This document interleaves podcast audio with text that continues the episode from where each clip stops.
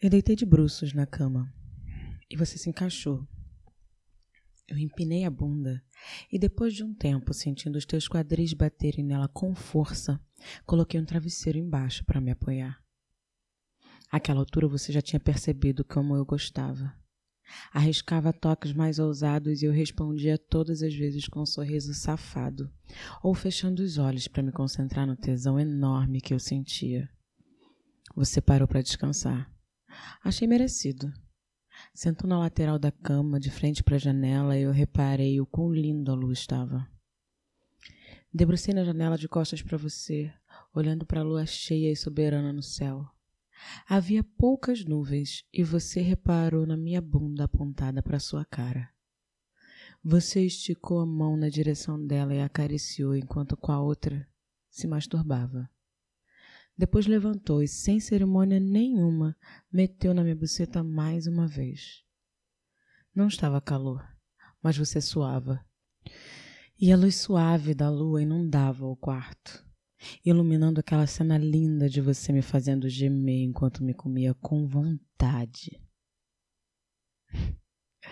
Você continuava enquanto batia na minha bunda, primeiro devagar, e depois eu pedir com um pouco mais de força mudava de lado e continuava batendo.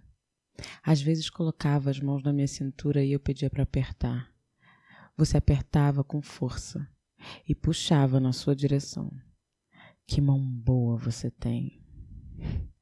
Deitamos na cama para conversar, mas a conversa não durou muito. Você colocou outra camisinha, deitou seu corpo em cima do meu e sussurrou no meu ouvido que estava amanhecendo. O dia estava começando. Eu tinha um compromisso à tarde e você deveria ir à faculdade pela manhã, mas você me puxou para ficar de quatro e eu obedeci. Depois de transar mais um pouco, o dia raiou. Você gozou e nós dormimos um pouco. O hábito de levantar cedo não me abandona, então, às sete horas, eu estava preparando o nosso café. Você não demorou a perceber que eu tinha saído da tua concha e levantou da cama também. Me certifiquei que você teria comido bem antes de à faculdade, mas você tinha outros planos. Depois que comemos, voltamos para a cama e conversamos um pouco mais. Falávamos sobre o teu mapa astral, da quantidade de camadas que ele te traz e de outros assuntos diversos. Entre um assunto e outro, um beijo quente que fazia a gente arder de vontade de transar mais uma vez. Eu pensava que você iria à faculdade, mas você já tinha desistido disso. Iria direto para o trabalho, e isso nos dava mais tempo para aproveitar a companhia um do outro. Sempre chega a hora que os assuntos já não são mais interessantes e manter a língua dentro da boca é a opção mais aceitável para os dois. Ainda mais quando é a sua língua dentro da minha boca e o inverso os beijos ficaram mais quentes e mais frequentes. Foi quando a vontade de sentar em você ficou incontrolável. Você pegou a camisinha da caixa ao lado da cama e colocou. Eu sentei de costas, como você tinha comentado que gostava, e eu também gosto bastante. Era tanto tesão que eu não demorei a me tocar e gozar. Depois disso, eu não conseguia mais mexer as minhas pernas e desabei do teu lado na cama. Você me deixou descansar um pouco. Trocou de camisinha, me abraçou, me ajeitando e meteu de lado.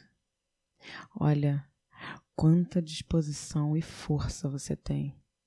E que delícia o jeito que você faz. Mas ainda não tinha acabado. Você deitou na cama e eu comecei a te chupar. Experimentava estímulos diferentes e observava a tua reação a cada um deles para repetir só aquilo que te agradava mais. Descobri algumas coisas que você gosta bastante e senti o seu corpo reagindo quando as fazia. Foi muito divertido. Então, depois que eu consegui uma boa gama de informações sobre o que te agradava no oral, mudei de posição. Avisei que não era o 69. Não era para você me chupar. Mas sentei com a bunda virada para sua cara.